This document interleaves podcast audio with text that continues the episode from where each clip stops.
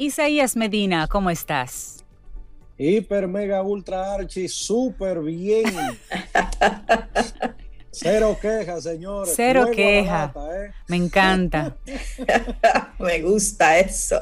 Es así, es así. Que, que, nunca he entendido la expresión de fuego a la lata, ¿verdad? Porque es como que fuego con todo prácticamente, ¿sí? Pero bien, bien, señores, gracias. He convencido de que no existen las casualidades y que nosotros estamos viviendo el momento histórico que nos toca vivir y hay que sacar lo que parecería son las fuerzas últimas, si es que existen, para mantener la actitud hacia donde queremos ir es eso, sacar de abajo, movernos con todo. De donde sea, las fuerzas están, por suerte las fuerzas están. Ustedes saben que existen dos conceptos que parecerían que son iguales, fuerzas y energías. Parecen inclusive sinónimos, pero no lo son. La diferencia es que las fuerzas son aspectos externos que están ahí, pululando alrededor nuestro, y las energías son los aspectos internos que están también en consonancia con lo que nosotros estamos queriendo vivir.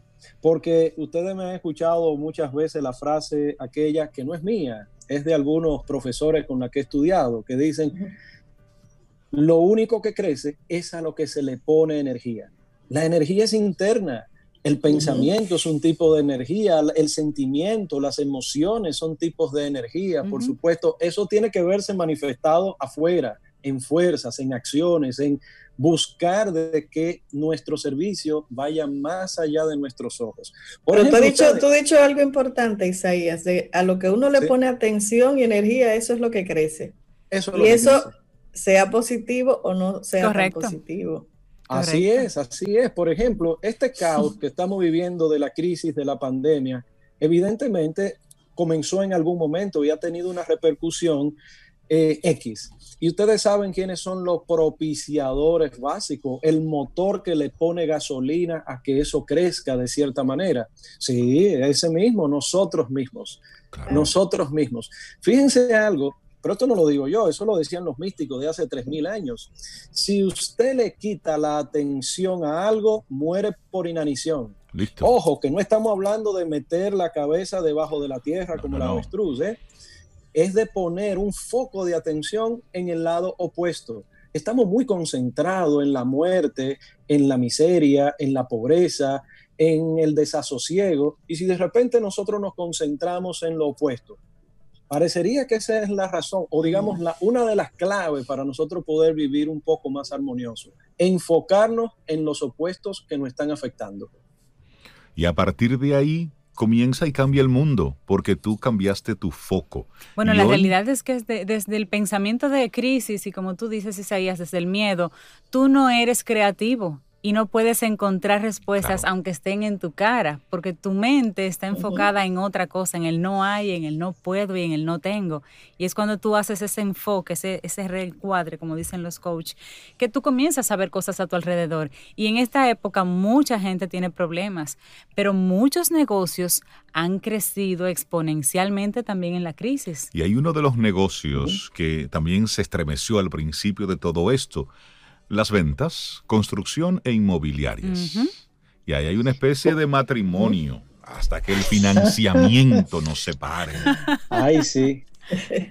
Ay, sí, señores, sí. Las construcciones, ustedes saben que las construcciones eh, es un, como una especie de eje transversal en la economía, dinamiza todo, por eso muchos gobiernos han pensado en la construcción, muchos, no todos, han pensado en la construcción como ese dínamo que genera negocios, genera empleos en muchas, es decir, toca muchas industrias, la gran industria de la construcción.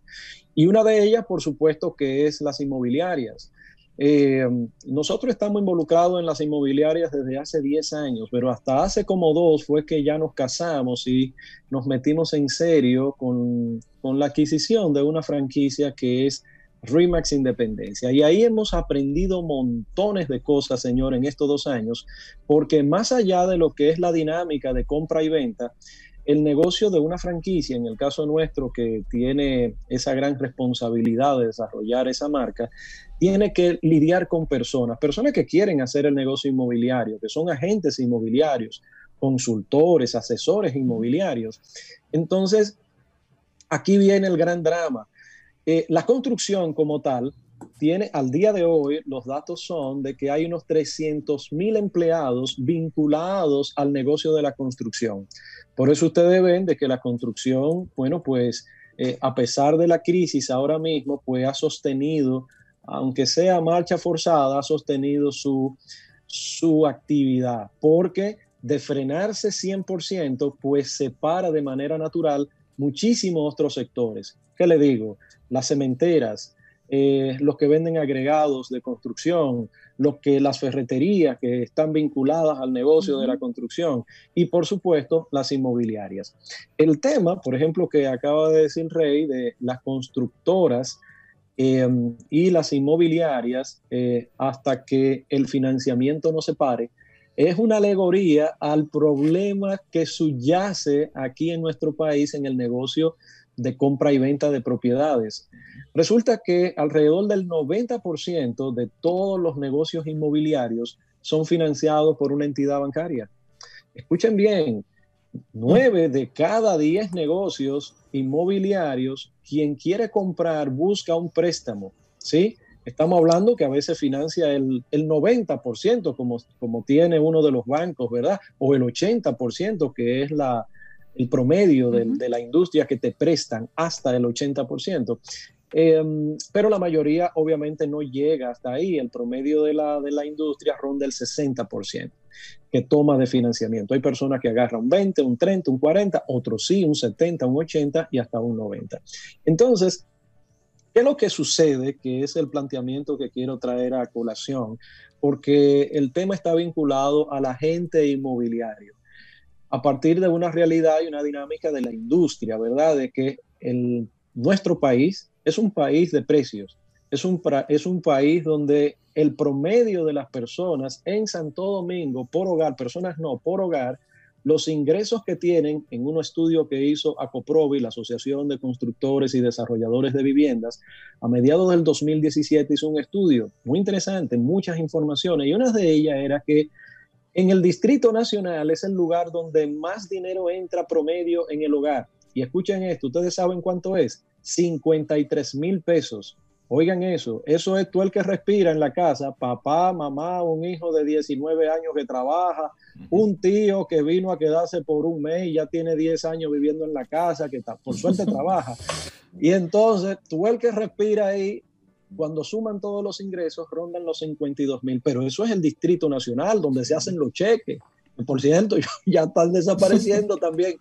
Bueno, entonces el mismo estudio te tira ahí unas 14, 14 eh, municipios y te dice más o menos los ingresos que tienen del hogar. Eh, un, por ejemplo, Boca Chica, los ingresos promedio en el hogar son de 22 mil pesos. 22 mil pesos. Y estamos hablando que eso está ahí mismo, a 30 kilómetros de Santo Domingo, es decir, que se permean de la, dinámica económica de Santo Domingo, está el aeropuerto, es turístico con algunos. Imagínense en algunos lugares más remotos, ¿sí? Dentro de nuestra isla. Es decir, que esto es un país donde la cuestión del dinero y el financiamiento es la clave para poder dinamizar este aspecto de la compra y venta inmobiliaria. Por otro lado, ahí mismo dice el mismo estudio que hay un déficit de, demanda habitacional, va, de viviendas, de 1.600.000 unidades.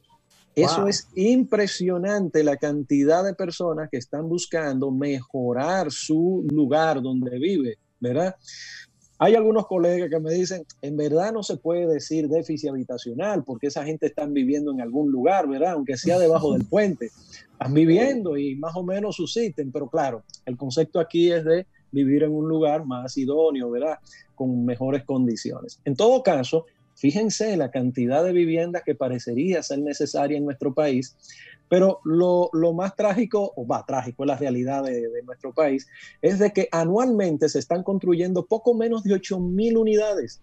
Usted suma todas las constructoras, que hay bastante. Usted se da una vueltita por el distrito, por el Gran Santo Domingo, Zona Oriental o Villamella, o, solo por quedarnos aquí, porque en Santiago también está la dinámica, o en las zonas turísticas. Y usted ve muchísimas construcciones, que ocho apartamentos, que 10, que 15, que 30.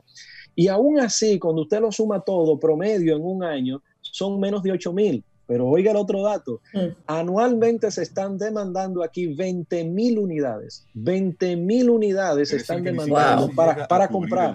Ah, te iba a preguntar eso, ¿para compra o para renta? Para comprar. Para comprar, para comprar 20 mil unidades, pero fíjense que las construcciones están rondando las, las 8 mil. ¿Dónde se suplen lo otro? En la reventa, por supuesto. Una señora, un señor que ya la casa le queda grande, quiere venderla, quiere mudarse a otro espacio o quiere alquilar simplemente, entonces revende su espacio. En todo caso, hay una diferencia enorme en el mercado entre la oferta, entre la demanda. Por suerte, bajo todas estas situaciones de la pandemia, el mercado inmobiliario ha seguido con cierta estabilidad. Y uno diría, ¿qué? ¿Cómo va a ser? Pero si la gente lo que se mete en miedo es, bueno, pues así es que funciona la cabeza humana, que quiere tener ese dinero en algún lugar con cierto respaldo. ¿Y qué mejor que el negocio inmobiliario? Exacto. Em, le cuento todo esto porque el agente inmobiliario que no sabe de estos datos puede sentir que la cosa está muy mal, que la cosa irá a peor inclusive, que la situación está pero terrible. Pero fíjense por qué. Nosotros hicimos un levantamiento hace ya un año y algo, antes de sucediera esto, y descubrimos que en el Gran Santo Domingo, incluyendo el distrito, existen casi 4.000 personas que se hacen llamar agentes inmobiliarios. Escúchenme, tengo que decirlo, suena casi como... Que se hacen, llamar. Eh, pero miren qué sucede. La mayoría, como aquí no hay una regulación del negocio inmobiliario todavía, todavía porque va para allá. Eh, digo eso y entre paréntesis, ustedes saben que en Estados Unidos hay que disponer de una licencia para usted ser capaz de poder vender y alquilar inmuebles. Sí, pasar por un entrenamiento, unos exámenes, certificados, todo esto. El mismo estado, que por cierto, cada estado en Estados Unidos tiene una reglamentación diferente para eso. Y, si, y la licencia que usted tiene en Miami no le sirve en Nueva York, ni le sirve en ningún otro. Cada estado tiene una reglamentación y usted tiene que hacer sus exámenes para ser capaz de demostrarle al estado que usted es un profesional, que usted no le va a hacer perder tiempo y dinero a las personas. Pero ustedes ya saben lo que sucede en nuestro querido terruño, ¿sí? que, óyeme, usted dice que ese agente inmobiliario se imprime una tarjeta y se la da a todo el que respira y aparecen 10 tíos, dice, ¿qué? ¿Que tú eres agente inmobiliario? Muchacho, pero tú no sabes que yo tengo una casa que tengo que vender allí, ta, ta, ta. e, e inmediatamente ya usted está enganchado oficialmente agente inmobiliario. Eso no está mal en sí, porque las economías así es que se desarrollan y, y, hasta que no haya como un punto de quiebre donde se diga, espérate, eso está muy bien, pero hay que profesionalizarse. Entonces, muchas personas como hacen esto de hobby, ¿qué es hacerlo de hobby? O oh, muy fácil, cuando su estilo de vida no depende de ese trabajo que usted dice hacer. Es decir, que si tú vendes y no vendes, está bien. Está bien, porque tu ingreso vienen por otro lado, ¿verdad? Otros dentro de su, vamos a llamarlo dentro de su creencia de que pueden mantener varios negocios al mismo tiempo y todos ser productivos, se enganchan, tienen un negocio, quizá venden carro, quizá venden ropa y adicional venden casa, ¿verdad? Porque... En el paquete, una casita en el paquete. Sí, sí, sí, porque eso no es nada, eso es enseñar una propiedad, tú sabes, eso bien, bueno, pero está muy bien si una persona, miren que hay que tener una autoestima bien, bien plantada, ¿verdad? Para considerarse ser bueno en todo, pero está muy bien. Eh, entonces, ¿a qué apostamos nosotros? Nosotros apostamos a la educación, nosotros apostamos a que, de hecho, es parte de lo que hemos investigado, las personas tienen éxito en el negocio inmobiliario de dos formas normalmente. Cuando pagan un precio demasiado alto que arrancaron y digamos que la experiencia, el día a día, les va enseñando lo que se puede y no pueden hacer, Y bueno, y en 10 años, en 15 años, en 20 años, pues ya pueden decir que viven de eso y viven bien. Pero fíjense, el tiempo es demasiado. La otra es personas que se dejan, que se dejan seducir por procesos educativos que los pueden ayudar a reducir los tiempos, a reducir los tiempos. Si uno agarra la historia de la ciencia, uno se va a dar cuenta de que las personas que comenzaron a, entender y a descubrir cosas comenzaron en sus casas de una manera muy incipiente, probando, sí, algunos hasta llegaron hasta la muerte, estoy exagerando, ¿verdad? El negocio inmobiliario no tiene nada que ver con eso, pero la educación ha pasado por un proceso donde ya hoy día en una universidad lo que le tomó a una persona 20, 30 años de aprender algo, bueno, pues en una universidad, por lo menos en teoría y después en la práctica, pues usted lo aprende en meses o años. Bueno, eso mismo sucede en los negocios inmobiliarios. Ahora mismo no está organizado, pero le estoy hablando ahora mismo a la gente inmobiliario que me está escuchando o que quiere eh, hacer de este, de este negocio una profesión y una profesión digna donde de verdad uno trabaja 100% de tu tiempo ayudando a que otro logre sus sueños, comprar un local, comprar su casa, su techo, porque fíjense, el negocio inmobiliario es muy lindo en el sentido de que tú estás ayudando de, de manera directa a dos personas a resolver sus problemas. Uno que quiere comprar y el otro que quiere vender. Y usted está como bisagra en el medio y, necesita, y necesita saber muchas cositas. Eh, ¿Dónde está el tranque? Por un lado, la educación de la gente inmobiliaria. Nosotros dentro de la firma que le digo que estamos en Rima Independencia, pues comenzamos a trabajar con eso y tenemos unos procesos que, por cierto, este jueves comienza un, un, curso, gerencia inmobiliaria, comienza. Son 10 horas, es algo intensivo, muy corto por Zoom. Pero aparte de eso, después hay muchísimos cursos cortos para entender, para que no se nos exploten tantos cohetes en las manos, ¿sí? Eh, tomando el hilo que le decía de hasta que el financiamiento no se pare, con ese problema que existe de que las personas van y buscan un financiamiento y el banco se lo rechaza, entonces, ¿qué hace la gente? Ahí hay mucha frustración, déjenme decirlo, de parte de la gente que ha dado seguimiento y al final no puede beneficiarse con su comisión, con sus honorarios. Eso es parte de lo que necesitamos aprender en nuestro negocio. El agente inmobiliario como vendedor, yo lo defino Ahora, en estos dos años yo no encontraba, antes de eso, no encontraba como una definición del agente inmobiliario, pero ahora me vino como una muy, muy, eh, como bien precisa. El agente inmobiliario es una persona que reduce las ansiedades de quien compra y de quien vende es quien reduce las ansiedades de ambas partes. Para eso tienes que prepararte, tienes que saber algo de leyes inmobiliarias, tienes que saber algo de tasaciones, tienes que saber algo de fideicomisos inmobiliarios, tienes que saber cómo captar una propiedad, qué sé yo, de repente es un rompecabezas y mete miedo eso, sí. Pero Isaías, a mí, por ejemplo, me encantan muchos eh, mucho los programas que tienen que ver con eso, de reubicar, de relocalizarte o de comprar. O sea, yo soy fanática de esos programitas y mientras estoy trabajando, como tengo una televisión en la oficina, me pongo a ver mis... Lo conocemos todos. Mi hija me dice Doña Catastro. Elizabeth me dice Doña, Catastro, de freca ella. Porque ella dice, tú sabes en todos los sectores que se está moviendo. A mí me gusta. Ella está es buscando, ella está comprando. Yo vivo buscando propiedades, yo sé más o menos cuánto valen las cosas. Por eso es algo que me gusta. Y cuando tengo amistades que me, mencionan cosas, ya, pero mira, tú pásate por tal zona, que por esa zona yo vi que estaban haciendo algo. Nada más, ¿eh? Isaías, no me meten nada más. no me meten nada más, pero sí me gusta mucho. Y veo la diferencia, por ejemplo, en los programas de Estados Unidos, que son los que, los que veo, los que tengo acceso. Las personas cuando salen a comprar ya tienen un valor preaprobado en el banco. Y esa sorpresa no se da. O sea, ya las personas le dicen, ¿cuánto es tu presupuesto? Y ese es un presupuesto que ellos se sentaron con su persona de contacto en el banco y el banco le dice, mira, tú calificas hasta tanto. Y en base a eso la persona ya compra en la, en la montaña, en la playa, en la ciudad, lo que quiera, pero ya tiene un número en su cabeza. Aquí salimos a buscar y cuando encontramos el muñequito es que se lo llevamos a la persona del banco. Mira, este es el que yo quiero. Entonces, ah. si manejáramos eso diferente, pudiéramos tener un, un, resultado. Cubrir ese, cubrir ese gap que se da ahí entre todo ese proceso. Tú no quieres ser agente inmobiliario porque tú la tienes clara, ¿eh? Yo sabía que tú se lo ibas a proponer.